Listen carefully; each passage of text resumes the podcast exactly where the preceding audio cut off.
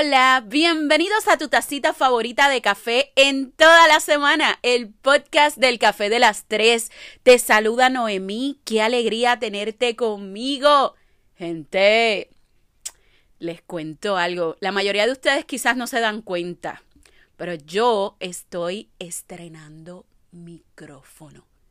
Y ando así como una combinación de entre Lucía y Chulampia. Eh, estamos probando un micrófono nuevo. Eh, realmente no, no le he dado como que, no me he dado a la tarea de buscar bien cómo funciona y demás. Yo solamente lo prendí y ya ustedes saben cómo es la cosa. Eh, rompí a, hablar por ahí para abajo y estoy súper contenta porque el tema que les traigo hoy... ¡Uy! o sea, para empezar, yo creo que de esta doña mami me deshereda full. Eh, es un tema que vengo trabajando hace casi un mes. Hace casi un mes. Y eh, yo comienzo por decirles que no es un tema del que, del, que yo disfrute hablar. O sea, no es algo que yo me moría por grabar. De verdad que los que siguen este podcast desde sus inicios saben que yo evito a tocar a toda costa el tema de la religión. Pues, pues, porque es algo que respeto, porque yo sé que mucha gente que me escucha eh, tiene sus creencias religiosas bien, bien arraigadas, ¿verdad? Eh, también tengo personas que me escuchan que son agnósticos o ateos. De hecho, uno de ellos es, eh, yo podría decir que uno de mis mejores amigos, que yo he hablado de él anteriormente en, esto, en, estos podcasts. Eh, pero, dicho esto, yo les cuento que mi necesidad de grabar sobre este tema se desprende de lo que es la cuaresma. Eh, para los que viven debajo de una piedra y no se han enterado, estamos en lo que se conoce como la cuaresma, que es la preparación espiritual para celebrar la Pascua o la, eh, la resurrección de Jesús. Siempre que llegan estas fechas, hay un despliegue de santidad, de amor, que lejos de conmoverme, a mí me deja perpleja. Por eso el tema de hoy, eh, el podcast de hoy que he titulado Cristianos de Cartón. Y yo quiero que, que cuando tú escuches este tema, te visualices viendo estas imágenes súper chulas que están utilizando en las iglesias modernas que presentan la familia, papá y mamá, los dos nenes, eh, todos abrazados y hacen un cartoncito grande y lo ponen donde, donde la gente pueda ver como que eso es la familia ideal restaurada por, por, pues, por, por Cristo. Y quiero que durante el proceso de todo lo que yo voy a estar diciendo, las barbaridades que voy a estar diciendo en este podcast, tú puedas ir eh, tumbando esa imagen que tú tienes de los cristianos de cartón. Mira, cuando tú buscas la definición del cristianismo, te dice que es una, una religión basada en la vida y las enseñanzas de Jesús. Hasta ahí estamos todo el mundo claro. Esto no es cuestión de, católicos, de evangélicos, de pentecostales, de la... No, no, no, no. Si usted se considera cristiano, está basado en las eh, enseñanzas de la vida de Jesús. Hasta ahí estamos todo el mundo en el mismo barco. ¿Qué sucede?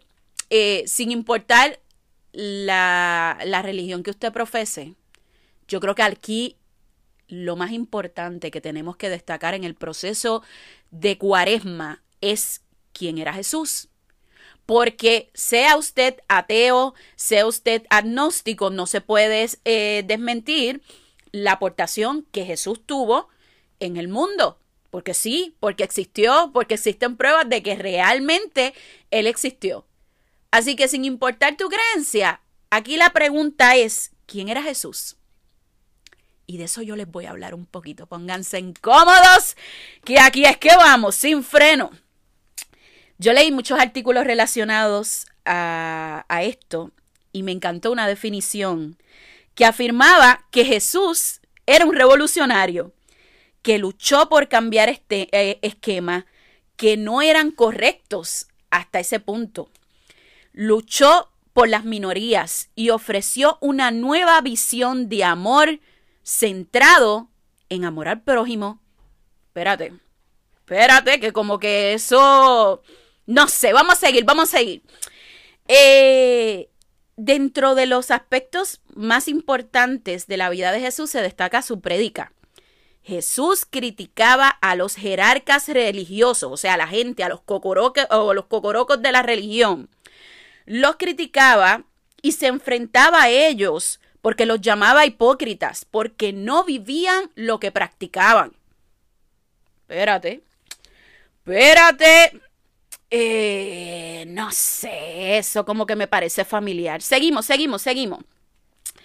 Jesús estableció un estilo novedoso en sus prédicas, ya que se movía donde la necesidad apremiaba, o sea, donde la gente lo necesitaba, sin negarle el paso a los niños, a los ancianos, a los enfermos, a los leprosos, a la gente que, que la sociedad había echado a un lado. Hmm, interesante. Seguimos, seguimos. Voy a dar mi evaluación de esto al final. Pero estoy, le estoy diciendo lo que, lo que descubrí en la investigación. Eh, una de uno de los factores más importantes en el proceso de vida de Jesús es que no se aplicaba o no se adaptaba a lo que era conocidos como predicadores de la época, ya que no buscaba notoriedad ni reconocimiento. Hmm. Yo tengo que aceptar que estoy realmente confundida. Aquí hay un montón de gente que dice que son cristianos y su vida es lo opuesto a lo que era Jesús. O sea, algo aquí no me cuadra. La idea del cristianismo que nosotros conocemos en la actualidad está bastante lejos de lo que fue Jesús. Y no es que yo quiera criticar, pero sí, vamos con todo.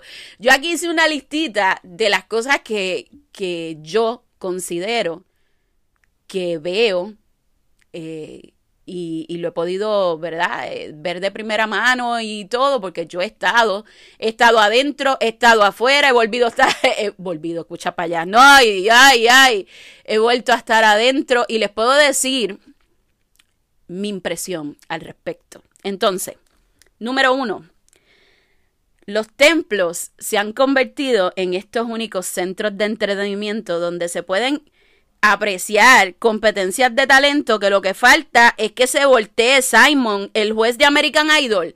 O sea, eso es lo que falta. Eh, y no es que yo me quiera ir a lo tradicional, pero a veces queremos que la predica sea como que tan, tan chispeante y tan atractiva a la gente que hemos convertido, hemos convertido las prédicas y los servicios en talent show. Entonces, eh, la gente va más por el, por el bembé y la cosa que por la sustancia que pueden obtener de la prédica. Y yo sé que yo me estoy buscando un calentón increíble con todo lo que voy a decir aquí, pero hay que, hay que tener mucho cuidado de cuando usted construye un servicio, y digo construir porque eh, hay mucha gente trabajando, cuando usted construye un servicio que, que esto no sea para el ojo de los demás, para captar fans.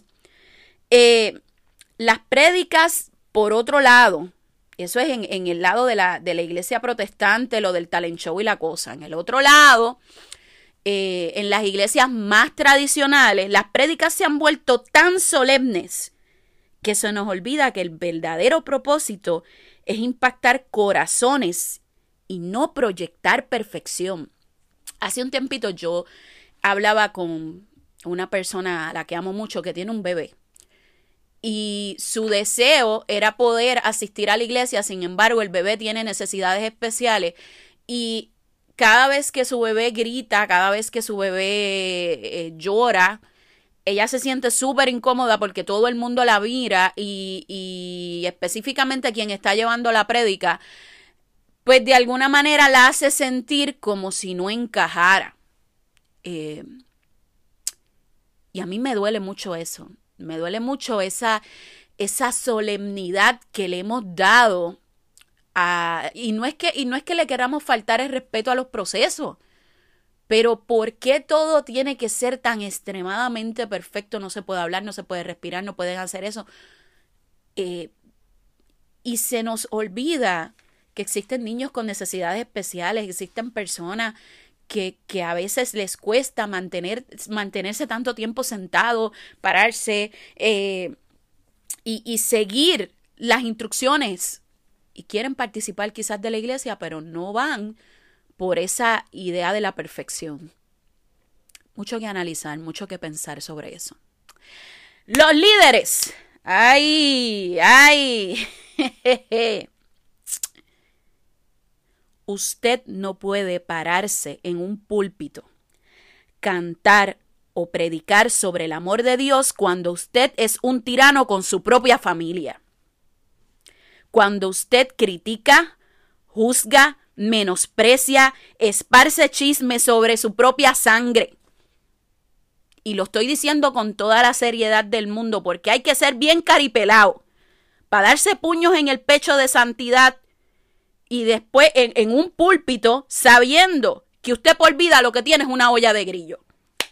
Entonces, yo sé que aquí me van a salir los defensores de lo indefendible eh, diciéndome, ay, ningún líder es perfecto, todos tenemos situaciones, todo esto. Mire, mire, mire, mire, mire, mire, yo le voy a decir una cosa. Se tiene que vivir lo que se predica. La palabra va de la mano de la acción. Entonces, usted no puede irse el domingo o el sábado, el día que usted elija para ir a la iglesia. Canta por allá, predica, ora por los enfermos, hace tremendo show y después cuando llega a su casa reparte puño y bofetadas a su esposa y a sus hijos.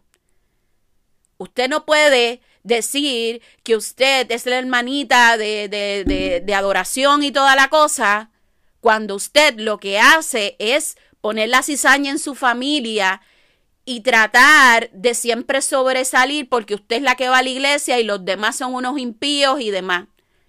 Y saben una cosa, yo sé que mucha gente cuando me escuche se van a molestar por lo que yo estoy diciendo.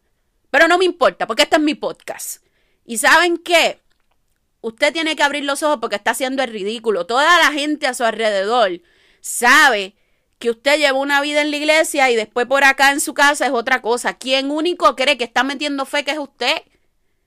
Entonces, si el, el propósito de llevar la cuaresma es resaltar la vida de Cristo, nosotros no podemos ser como Cristo en la iglesia y como el diablo en la casa. Continúa, continúa, continúa. Acción social. Hay que salir a la calle, gente. Hay que salir a la calle a buscar la necesidad. Jesús no se sentaba en el templo a esperar que los afligidos llegaran a, a él. Estamos tan adiestrados asistir a la iglesia a los días específicos, a, ayudar solamente a la gente que va a la iglesia con nosotros, que si se le muere un familiar, que si necesitan algo, pero son la gente que asiste a la iglesia con nosotros.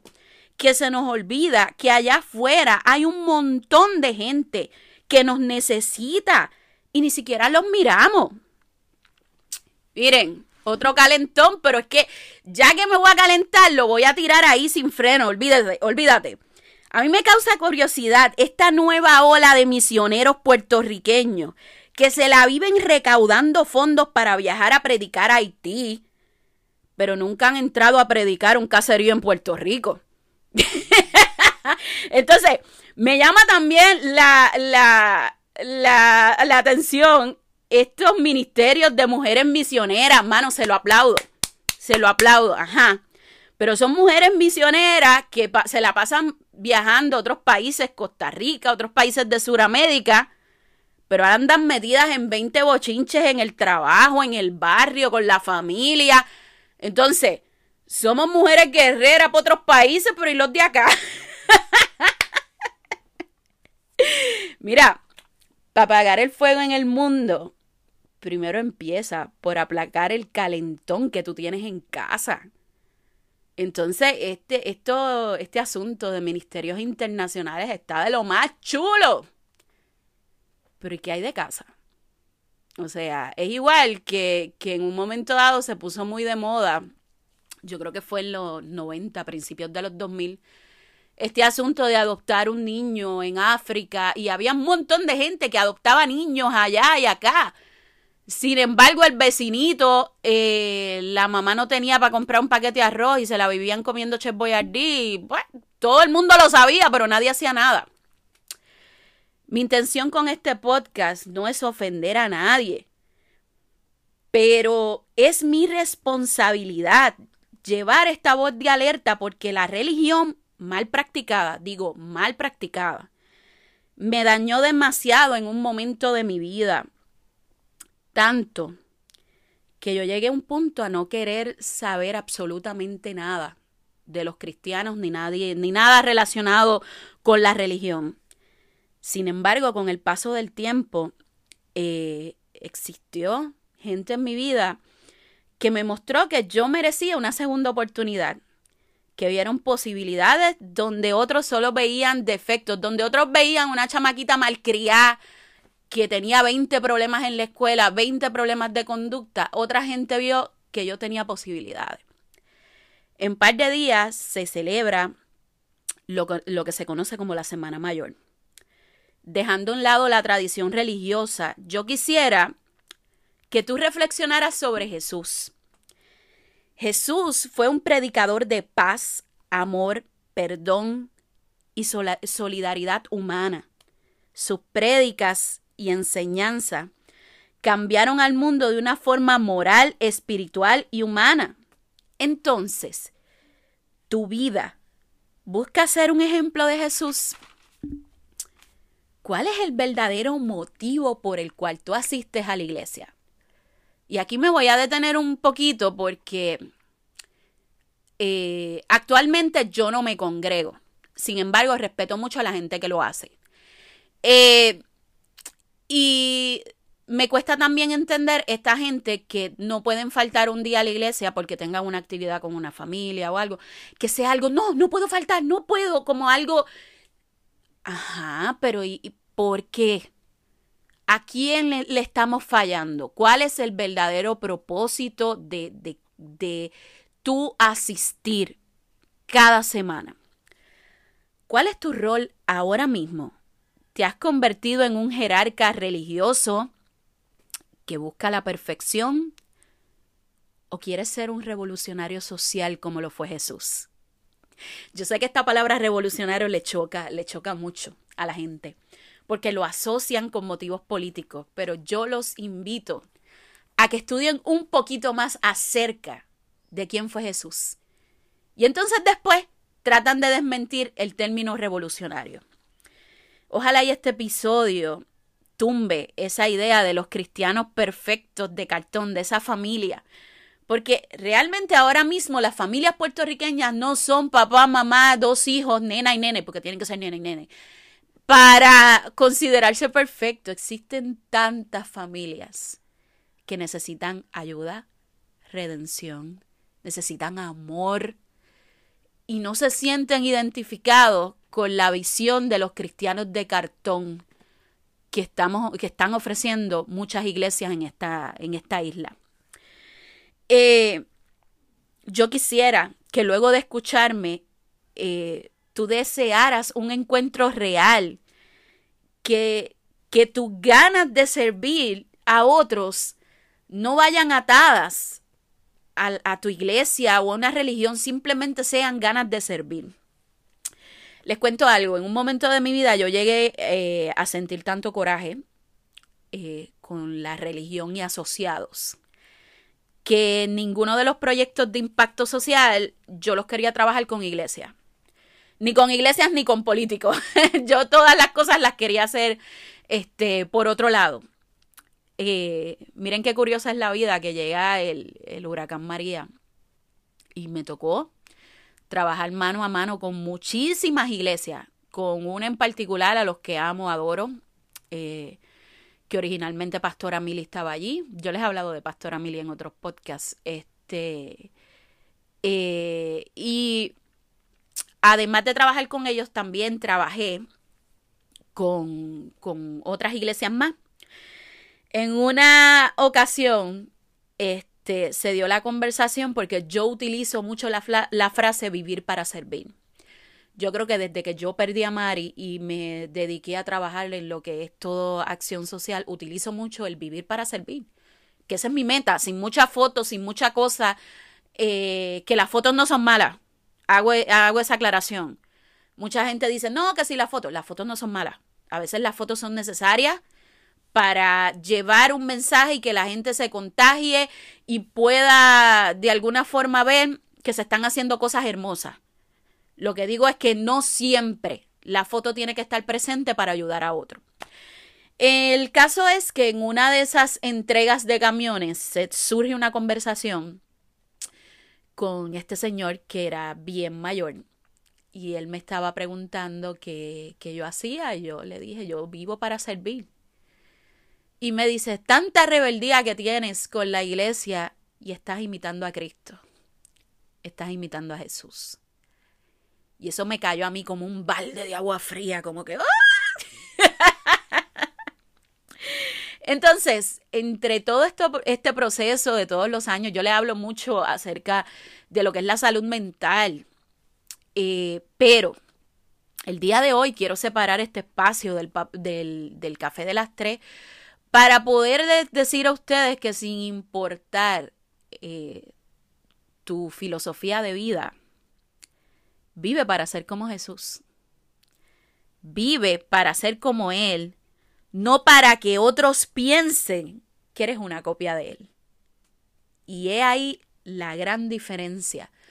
Nosotros necesitamos vivir para ser como Él en sus enseñanzas, en su manera de proceder, no para que otros piensen que somos eh, perfectos.